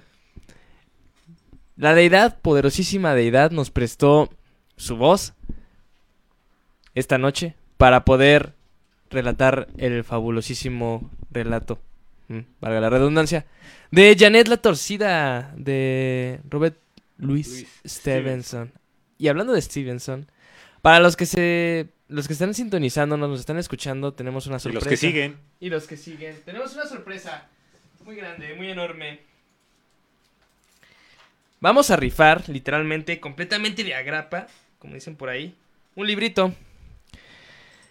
Que es el extraordinario caso del Dr. Jekyll y Mr. Hyde, precisamente de Robert Louis. ¿Cámara? Ok. Es real, está sellado, está nuevo. Lo vamos a, rifar. Dejen sus comentarios. Esto, la rifa se va a hacer al final de, de- del stream, del, del live. Eh, Y pues nosotros se los vamos a mandar directamente a su casita. ¿Ok? Para participar lo único que tienen que hacer es compartir, dejar un comentario y darle like al video y a la página. Y así ya estarán dentro de esta rifa. Eh, los ganadores se publicarán el día de el día lunes a las 7 de la noche para que estén al pendiente. Bueno, el ganador, nada más es un libro. El ganador o la ganadora se va a publicar en nuestras redes sociales, en Instagram, que es la zona oscura IG, arroba la zona oscura y en, eh, nuestro Facebook, que es la zona oscura FB, ¿ok? A las 7 de la noche del día lunes. Estén al pendiente, dejen su like, dejen su comentario en el video y su like en las páginas. ¿Cómo viste el relato, Alfredo? Bueno, no, ¿cómo lo escuchaste? Lo vi. ¿Cómo lo escuchaste? Bueno, pues me tocó a mí escoger los relatos, la neta. Exactamente. Me gustó precisamente por la temática que vamos a tocar de la bruja. Mejor dicho, por la temática que se tiene. Ajá. Porque la temática que tocamos un El poquito estigma, más. más bien el estigma que Sí, tiene que es la bruja como esposa de Satán o como Ajá. concubina de Satán o pues, como algo satanizado. Y realmente el cuento reúne todos esos elementos desde el padre, el creyente, que se, enfren- se enfrenta a las fuerzas de la maldad. No. Este, y cómo al final su fe es la que es la que pues, desde mi punto de vista pues hace que la bruja arda se queme y se haga ceniza pero también retoma aspectos de la tradición pagana porque cuando la bruja sale y muere pues como que la naturaleza se piensa mover como si tuviera este poder ella o más allá de poder como si tuviera el conocimiento que nosotros carecemos para controlar o para acercarse más allá o hacer, no, déjalo, planteo bien, para poder utilizar la naturaleza de una manera más amplia de la que nosotros podemos hacerlo. Por eso me gustó. Por otro conocimiento. Por el conocimiento. Es que aparte, la información de mi vida que no les interesa, pero les voy a decir. Tú, tú habla, tú habla. Este, estaba tiempo. leyendo Los sueños de la casa de bruja de Lovecraft Ok. y una de las sentencias que hace acerca de la brujería es que nosotros, con nuestro conocimiento racional y científico, desconocemos más la esencia de la naturaleza que estas mujeres. Porque la bruja en la que se basa Lovecraft tenía conocimientos de, fí- de mecánica cuántica y algebraicos y de matemáticas tan profundos que podía romper el espacio-tiempo, los ángulos que ella concebieran mucho más profundos o más reales que los que tenía el matemático. Claro. Me recuerda a lo- los perros del Tíndalos. El cuento de los perros del Tíndalos que ya ese ya está más que prometido. Sí, se los vamos a traer. Está prometidísimo. ¿Qué te pareció a ti el cuento? A ti el cuento. ¿Cómo lo sentiste? ¿Cómo lo viste? ¿Qué les puedo decir, chicos? Me parece como todo lo de terror y precisamente hablando de Lovecraft, bellísimo. Y ojalá rompiéramos el espacio-tiempo nosotras también. Pero, ¿qué les puedo decir? ¿Qué les puedo contar, chicos? Cuando menos se lo esperen, les vamos a jalar las patas. Qué divertido. Mm. Estoy esperando eso. bueno, me parece. Bueno, desde mi punto de vista, me gustó como todo, cómo muestra todo ese estigma, ese racismo, ese. Sí, porque el diablo tiene que ser negro. ¿Qué pedo? A mí me encanta, a mí me encanta. No es, ¿Es que porque me, soy negro? no es que me encante eso, sino me, me, me fascina ver cómo la gente ha evolucionado su pensamiento. Como antes eso se veía como malo. Me explico como la caricatura que comentábamos hace rato, ¿no? De la, de la mujer que sería bruja, ¿no? La concubina de Satán. De el, el negro, ¿no? O sea que en Escocia y en Irlanda se consideraba una persona negra representante de Satán. ¿Por qué? Porque en esos lugares pues todos eran blancos, ¿no? Pero además de eso, eh, la, mm, el estigma que se generalizó, el racismo que se implementó fuertemente por parte de la Iglesia Católica, pues evidentemente entró en la cabeza de las... eh, entró en la, en la cabeza del pueblo, de este pueblo pues europeo. Y evidentemente cuando veían a una persona negra pues decían que era el demonio. Entonces por eso me parece muy interesante este cuento, me, me parece... ¿Cómo juega con, con, el, este, con los elementos? De la muerte, del eterno retorno del que estábamos platicando la otra vez, ¿te acuerdas? Y de la magia negra y cómo hay un, un páramo del, del macho cabrío. Como hay un, un aquelarre, pues. También donde lo encuentra el, el, ¿cómo se llama? El reverendo encuentra este, este páramo donde se encuentra el dios cabra, que camina de, que, que se escapa, se escapa de él y empieza a causar, vamos a decir, sus fechorías alrededor del pueblo. Esa es mi impresión como del cuento. Me gusta, me gusta mucho como la psicología que maneja. Bueno, más la psicología, más bien el, el modelo de pensamiento que tenían las personas de esos tiempos. Sí, porque ¿qué dijo? ¿Que era el 12 de agosto de 1600? 1702. 1702. 1702. Bueno, les he de decir algo que por lo general la gente si va a un bosque y ve un montón de mujeres en círculo siguen Sí viéndose espanta. muy horrorizados. Sí espanta, sí espanta, sí, definitivamente. Pero no sé por qué, si somos bien buena onda. Me consta, me alimenta. Sí, todos los que nos han visto saben perfectamente que tenemos vino y chucherías y quesito y hablamos de Sí. todo. Y quesito. Y Imagínate quesito. una, una barra de carnes frías con queso. Sí Estaría lo toda- pues, poca madre, o sea. Poca madre. En el bosquecito. En el bosquecito, en Amealco. gusto. En Amealco, en- por ahí, saludos a los del pueblo de, de Amealco y de Laguna de Sirvin, si nos están viendo. De hecho, por ahí estoy saludando a una brujita, precisamente de Laguna de Servín, que luego nos presta ahí su cabañita para hacer cosas. Qué padre. Eh, y, pues pues, bueno. para algo que también me gusta mucho, o que me gustó mucho de Stevenson, es la manera en que describe las emociones del, del sacerdote Del pueblo y también. del pueblo. Ajá. Pero esa, esa manera de describir la sensación como el miedo cada vez se va encarnando más y cómo va y cómo va. Pero también es como un- yo lo vi como un ciclo, ¿no? Porque su corazón salta, vuelve a saltar, ya sale todo sacado de diciendo a ver qué mierda acabo de ver, se para, regresa, se vuelve a cagar de miedo porque la tipa esta está en la puerta, así. Así en la noche más oscura, en la noche más oscura, sobre todo esa parte, la manera en la que hace, en la que hace el, ¿cómo se llama? La atmósfera, que genera Sí. una atmósfera de opresión total ya al final del cuento de la oscuridad y que hace mucho calor, no que no se escucha nada, que, o sea, está tan quieto el ambiente que la vela no se mueve saliendo de la casa, ¿no? Eh, Que te genera una atmósfera de opresión claustrofóbica que te mete el terror por donde vayas, porque si no ves, si hace calor, no ves, te sofocas, entras en pánico. Total, es como si te sintieras... Aquí. Como aquí. No, porque no estamos en la oscuridad. Pero imagínate. Pues bueno, vamos a darle una leída a los comentarios de este...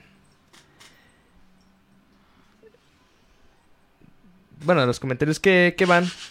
Perdón, se me fue. Lapsus. El lapsus momentáneos. Permítame, Bueno, es que estoy que- entrando en esto. En lo, es que que estoy- Ale se pelea en lo que, contra- sí, en lo que me peleo con la con la tecnología. Ajá, por favor. Vienen las menciones honoríficas.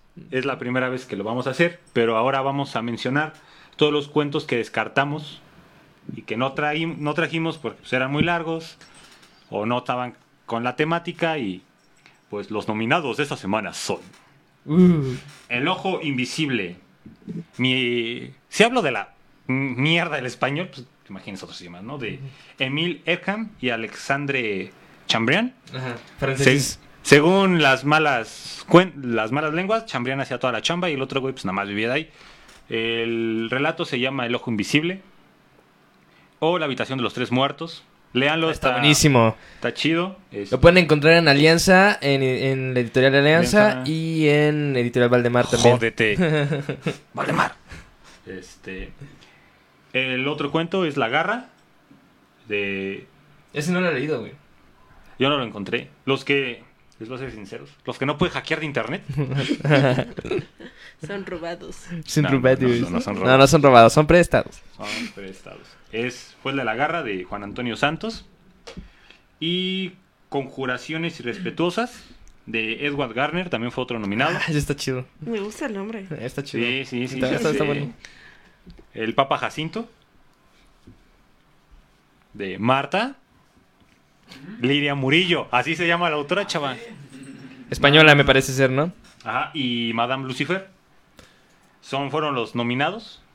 Pero que no semana. quedaron. Pero que Eh, no quedaron. decidimos este a Janet la torcida Sí. por la atmósfera y la manera en la que juega con, con los elementos del personaje. Pues, chicas, por ahí si a alguien le interesa y se quiere preguntar de mujeres y bestias que andan por ahí en los bosques. Siempre recomiendo mucho mujeres que corren con los lobos, porque es precisamente intentar despertar a la bestia ancestral y mítica que cada una de nosotras tenemos en manada. Y pues de ahí viene yo creo que muchos arquetipos que, que vienen trayendo de las brujas, porque efectivamente nos vamos a los bosques a hacer cosas. El bosque. Como Piojito, ¿Eh? como Piojito, por ser- ejemplo. Miras comen quesito. Com- com- com- Comiendo sí. quesito y, y carnes frías. Y Pues bibliografía- bueno. Y bibliografía, Ajá. bi- bibliografía adicional que yo ocupé. Ajá. Está el de. El dios de los brujos, de Murray. Es un estudio antropológico que analiza, pues, al dios carnero. Está interesante. Y si quieren leer sentencias relevantes de juicios de brujería, de Gustav Jenkins, se llama. ¿Así? Na- Hazles un SMR con otro cheto. Mm, Ay. nomás no te lo vayas a comer, por favor. Ya, ve, ya, ya, ya, ya me desconcentré. ¿Qué estaba diciendo? Está así. Que querían ver si te podías comer el micrófono. No, no, no me reten. Tu bibliografía, por favor, Alfredo. Mi madre está viendo esto. Se va a sentir muy orgullosa de ti. Eh, Obviamente. Se llama El abogado de las brujas. Es de Gustav Uh. Heisen. o Henningsen. eh, de Editorial Alianza. Esta es una recopilación de las sentencias más importantes de juicios que hubo de brujas. Un Es- pequeño paréntesis. Ese abogado de las brujas es el inquisidor Alonso de Salazar y Frías, que fue quien rescató a una innumerable cantidad de, de personas que estuvieron a punto de morir en la hoguera bajo un proceso de fe que se le llama, pues, sí, el, el proceso de fe, el acto de fe, en Logroño, que acusaron a nada menos que 2.000 personas de brujería y otras 5.000 sospechosas este inquisidor, Alonso de Salazar y Frías, dijo, a ver, aquí hay un, aquí hay un pedo, o sea, la gente se está volviendo loca. Bajo un, bajo un sistema de histeria, la, la, el- eh, los obispos de Madrid estaban volviéndose locos y empezaron a, a acusar gente así, a Quemar siniestra. gente. Casi, casi. Gracias a este men, solamente se quemaron, se salvaron 2.000 personas y solamente se quemaron a 6 personas. ¿Cómo lo sabemos? Porque en la Inquisición, aunque no lo parezca, era muy ordenada. Tiene todos los datos de todos los datos de cada uno de los procesos que se dieron por brujería, los tiene apuntados. Y así es como se sacó toda esta información. Eso fue en Me quiero reír, pero no lo voy a hacer. 1610 que Salazar y Frías salva a todas estas personas. Simplemente porque tuvo dos dedos de enfrente y dijo, creo que se están pasando un poquito de... Sin censura, ¿por qué te querías reír? Dinos. Porque yo soy abogada. Ah, mira, qué chistoso. Ah, sí me habías comentado, ¿no? Que habías estudiado, sí me comentaste, ¿no? Que estudió... Y ya ahí andamos defendiendo todavía brujas. Por eso me da un poco de risa. Excelente. Nos quieren quemar. Saludos, Salsa Méndez. Te amo. Pues bueno, vamos. Mi bibliografía, yo la paso, lo la paso súper rápido. Eh, la conferencia Las brujas, el vuelo del mal. Eh, no recuerdo el mal, mala mía por no por no tener a la, a la conferencia. Está en YouTube. Pero está en YouTube, búsquenlo Es como un- Las brujas, el vuelo del mal. Y el- Eh, Dale. Y este, evidentemente, el Malevolus Maleficorum, el Canon Episcopi, el abogado de las brujas también. Y. Y ya. ah, no, no es cierto. Y Pan y la pesadilla de James Hillman. Evidentemente, mucho contexto eh, psicológico. Ok. Muy, muy bien. Vamos. eh, dice. Vamos a leer rápidamente los comentarios. Dicen por ahí que no, dice Mauricio que no lo saludé. Perdón, Mau, es que no vi tu, tu mensaje. Pero estoy disfrazado porque pregunté que estoy disfrazado. Estoy disfrazado y no, no estoy disfrazado. Es mi personificación de el varón Volheim von Bergam. Ok. Eh, dice Winnie Udon que estuvo bien chingón. La verdad es que sí, la deidad se la rifó con su super voz acá sensualona. Em, Divina. este, otra vez, te están, te están chuleando la voz, ¿eh? Nada más está Yadira. Este. Mauro Paul pregunta que ¿dónde estás? ¿Y dónde estoy? Ah, Estoy pues aquí. Mau, estoy aquí, yo te puedo desquintar, chiquito. Mario Olveda dice, mu- tu tía dice muy bueno, felicitaciones. Álvaro Mao, hola. Hay muchos casos de personajes negros como Swap Taped. Es correcto, tenemos que traer más, este, más relatos de ese tipo, que hablen más de este tema. Eh, Mar Ro, hola mamá, te quiero mucho, gracias por estar aquí conmigo. Genial, muy buen cuento y genial la voz de la deidad, ¿ves? Te, te la chulean. Gracias. Gra- Te mete a la historia, gracias por tan buen relato. Eh, Pablo García dice, vamos todos a Laguna de Servín, vamos todos a, a una, a una. Dice Adam que te des una vuelta, que te pares, des una vuelta. ¿Quién, el Model- Adam? model- sí, el Adam. Ni digas nada, Van, que a ti te van a madrear. Dice que saltes. ¿Yo? Sí. ¿Quién dijo? Este... Este eh, Adam. Se dio de rogar un chingo. O sea, sí, no, se dio de rogar bien cabrón. Me está... Salvador, graba mi belleza. Ni sabes quién es, ¿verdad? Sí. Claro que sí, es Adam. Es Un gran Adam. compañero, saludos. Adam desde la desde los estudios de edad. Listo. Ok, pues recuerden que dejen su comentario, dejen su like en la página, también dejen, vamos a subir el este el, la imagen del giveaway del, del libro para darles este darles el domingo, todo el día del domingo para pues regalar el para anunciar el ganador el día lunes en la- a las 7 de la tarde, ¿ok? ¿Algo más que quieran agregar, chicos? Pues falta la bruja mexicana, men. ¿Dónde ah, vamos a sí, dejar cierto, ya nos contexto? estábamos yendo, ya nos estábamos yendo y ¿Ya te todavía, estabas yendo? Todavía falta un ¿Quién no poquito ha de... visto esas bolas de fuego en la madrugada? Precisamente para relajarnos un poquito ya de este tema de la bruja, vamos a hablar, eh, y, y completamente sin contexto, eh, aquí no tengo ningún estudio ni nada porque la mayoría de las cosas que encontré son como que muy amarillistas, de la bruja mexicana, pero mejor sabes qué, de contar de, de las leyendas, de los mitos que nos contaban cuando estábamos chiquitos. Chicos, eh, voy a hacer mención especial a, Ah, perfecto, a la, sí, a la bruja mayor, a Bea Beatriz, eh, mi lideresa como siempre, que mientras estaba averiguando y mientras estaba aprendiendo, nos dio algunas recomendaciones, que es el Axan, el Calibán y la bruja de Federeshi. Norma Ujú. Blasquez es otra grande que habla del tema. Y pues hay muchas este, información por ahí, por si a alguien le interesa iniciar en la brujería. Sobre todo, recomiendan siempre empezar por la herbolaria. Oye, una pregunta rápida, y, y esta Madame Blavatsky, ¿qué opinas de ella? Yo Y sin velo, cosas así.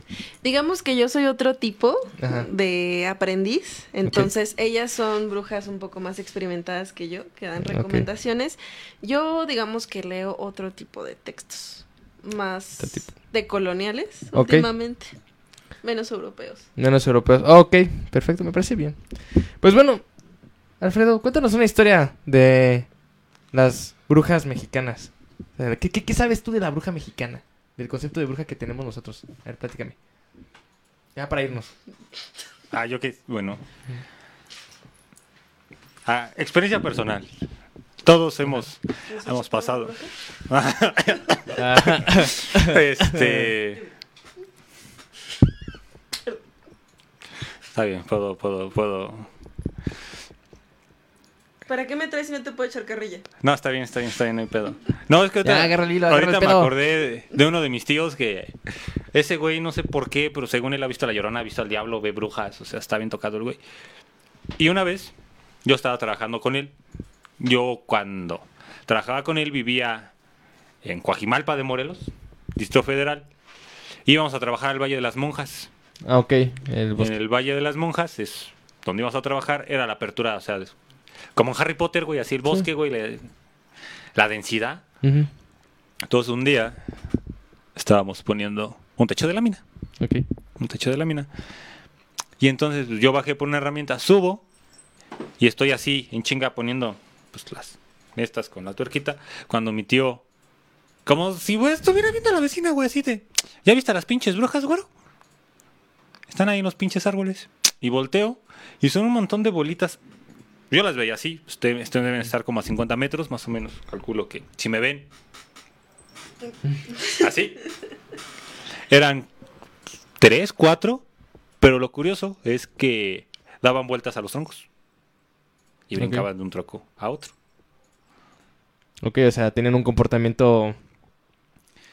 extraño. Y mi abuelita me platicó que cuando nació, no, uno de mis tíos, son un chingo, tuvo una de una chica con la que vivía, ya que mi abuelita después me contó la historia, no recuerdo bien, también se alivió, pero mi abuelita pues bautizó a su criollo. Y la otra chica no lo bautizó y entonces dice que una vez, o sea, hubo un domingo, creo, pongamos un ejemplo, este al niño lo encontraron fuera de la cuna en la puerta de la casa Ok. como con una cierta mordida en la espalda, entonces le dijeron, se lo va a llevar la bruja, ¿no? Pero pues, la señora dijo, no, no, no, esas son pendejadas, ¿no? A los ocho días, la puerta, o sea, no encuentran al niño y cuando lo buscan lo encuentran en una vereda adyacente a la casa, Ok. con mordeduras y chupetones en toda la espalda y pues el niño obviamente muerto. Son como que los relatos como que más heavy que tengo de brujas. Yo honestamente no tengo ningún acercamiento de brujas con brujas, o sea, de este tipo de historias. Pero sí me han contado mucho historias parecidas, sobre todo en los cerros, que van al cerro. Yo tengo por ahí eh, un amigo muy querido de la familia. Saludos a Pepe Andrade, si nos estás escuchando. Eh, es amigo de mi mamá y él me contaba historias muy interesantes cuando yo estaba muy, muy chico. Y él me contaba que cuando él era este em, eh, excursionista, iba a hacer excursiones a, a donde quisiera, se iba a pasear, literalmente. Y me contaba historias de cómo en el cerro, en el cimatario, él estaba caminando, fue a acampar, y de repente ve a lo lejos, justamente en la subida, como una bolita de fuego va rebotando, literalmente, ps, ps, ps, hasta, y como que, pues por curiosidad ve la sigue, y cuando ve un buen, o sea, cuando ve que se están juntando, sale corriendo hacia, y sale, sale corriendo a volver a encerrarse en su casita de acampar. Es una de las historias que me, que me acuerdo que me, que me contaron. Y también sobre todo cuidar a los niños, de que la bruja se los lleve. Yo cuando estaba bebé, mi abuela me puso una, una pulsera este roja con un, con un, con un este, con, ándale, con un, un- le decía ojo de venado, que era como cafecito, una, una, una semillita aquí. Ándale. Para que no me, para que no me, para que no me echaran el mal de ojo. Y también a mis hermanos también se los pusieron. Son, son, son como que mitos muy interesantes. Yo siempre digo, lo dejo todo a la consideración de, de la, de la mente de cada quien, ¿no? Que cada quien se haga sus propias conjeturas y cada quien se, este, se haga, pues, saque sus propias conclusiones. ¿Tú qué historias tienes? Para empezar, no se vayan con la finta. Si ven cualquier cosa en el bosque, eh, no siempre puede ser una bruja, puede ser hadas. Entonces recuerden que no tienen que hacer tratos con hadas porque son diferentes a las brujas y se pueden meter en problemas. Y si son muy grandes, son elementales. Entonces no se vayan a descuidar porque a veces ocurren situaciones incómodas.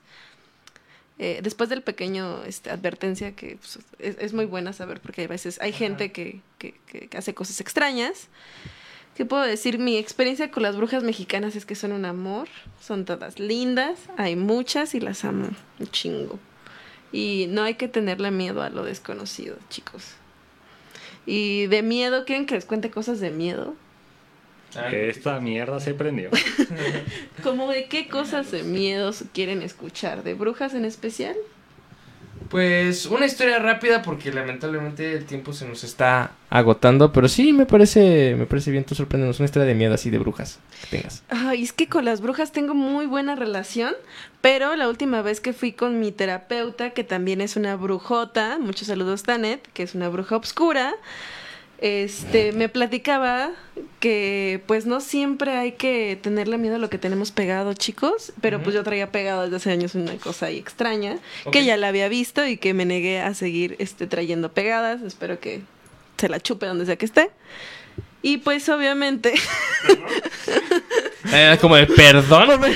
porque le encantaba asustarme en las noches y la última vez tuve un sueño vívido y despertaba en la hamaca, porque estaba dormida en una hamaca y lo veía moverme la hamaca, me, me caía de la hamaca y según yo conseguía dar tres pasos y otra vez volví a despertar al mismo punto de la hamaca, daba tres pasos, me volví a agarrar este como el muerto, daba tres, cuatro pasos, volví a despertar al mismo punto y duré así aproximadamente cuatro horas. Y rasguñé la puerta de mi papá, nadie me pudo escuchar y posteriormente me lo sacó Tanet. Muchas gracias, por cierto. Eso no era una bruja, pero Odio Pero ese era como, candidato. era como una entidad, algo así, no pegado. Oye, de, como una entidad, algo así, no pegado. Oye, de ahí podemos agarrar como mucho. Hay mucha carnita para eso. Para da, da para más episodios. Pero pues, lamentablemente, Alfredo, se nos terminó el tiempo. Ya es hora de dejar de descansar a las personas de nuestras hermosas voces. Muchísimas gracias por estar aquí. Antes de irnos, eh, un saludo y muchas gracias a, a quien nos permite pues traerles este podcast que es Tonazo, es nuestra, nuestro patrocinador, que es de pinturas. Y pues muchísimas gracias por permitirnos, este, por ayudarnos en este proyecto, por creer en nosotros. Eh, eh, se dedican sobre todo a...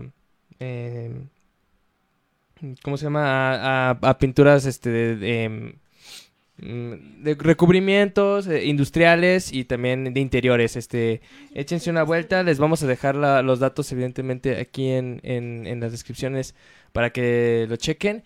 Y pues nada, ¿algo más que quieran agregar chicos? Ya para terminar esta noche de Sabbat. Si les gusta una anécdota rara que tengo, una vez me iba despertando y escuché la voz de un hombre que me dijo, tu prim- a tu primer hijo varón has de ponerle Horus. Y nunca sabré de dónde demonios viene esa voz. Y no he tenido hijos por eso. ¿Esa es una señal, Alfredo? Esas cosas se parecen también a mis sueños. Sí, Alfredo también tiene sueños muy interesantes. Por ahí tenemos los, los clips que luego vamos a liquear. Pero pues yo ya no. Ya pónganse a leer, vayan a, a pedir dulces, vayan a empedarse. No salgan. O mejor no salgan, no se junten, estamos Mejor en... ar- armen un, un pequeño ritual extraño ahí en su casa. Hoy es luna azul, hoy se tienen que desprender de cosas. Recuerden que eh, Mercurio retrógrado termina el 3 de noviembre y empezamos otra era. Por favor, hagan retrospección y es un buen día para hacer rituales de limpias. ¿Algo más, nene? No, pues nada, por mí sería todo. Yo creo que nos pasamos a despedir. Muchísimas gracias por escucharnos. Sobre todo, eh, muchísimas gracias, Carla, por, por prestarnos tu tiempo, eh, prestarnos también todo lo que sabes, darnos una perspectiva de las cosas completamente diferente. Porque yo, honestamente, soy una persona de datos duros. Alfredo es un poquito más abstracto. Pero la verdad, muchísimas gracias. Nos alegra mucho haberte tenido aquí el- la noche de hoy. Gracias por venir.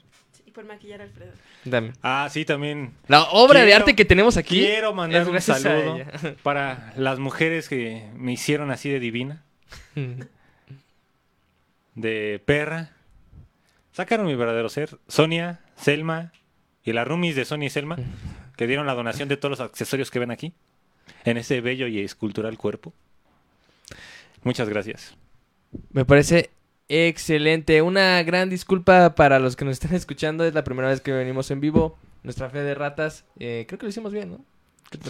Disculpen los errores.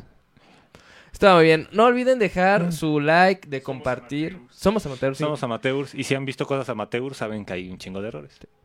No olviden dejar. Somos con Perdóname, pero yo, ¿De qué hablas? yo lo hice Yo- todo bien, ¿sí? Pues bueno, no olviden dejar su like. No olviden dejar su like y compartir porque se pueden llevar este librito a casa, eh, pasta dura, una edición muy bonita de Mirlo, de El extraño caso de Dr. Jekyll y Mr. Hyde. Participa. No, no se puede. Entonces, eh, dejen su, su like, compartan en las páginas, eh, esténse al pendiente. El día lunes a las 7 de la noche vamos a anunciar el ganador, ¿ok? Pasen muy bonita noche, descansen y nos vemos, nos escuchamos a la próxima. Bye. Los amo. Ojalá se le estén pasando bien.